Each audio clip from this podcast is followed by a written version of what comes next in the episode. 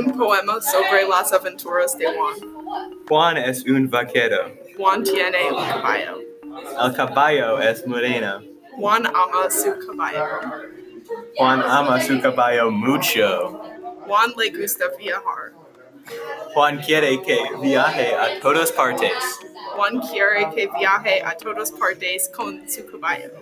Juan lleva un sombrero café. El sombrero café tiene una estrella. Juan lee muchos poemas. Juan ojalá que un poema sea escrito sobre sí mismo. Juan ve Yoda, quien está matando su caballo.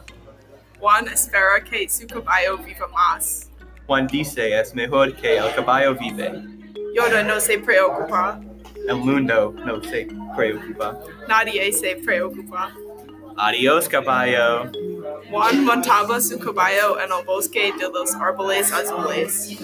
Juan siempre piensa sobre su caballo cuando ve el bosque. Ahora, Juan necesita que caminar a su casa.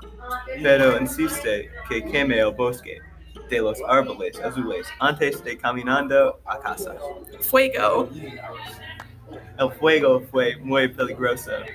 Todos los animales están muertos. El caballo de Juan no es solo nunca más.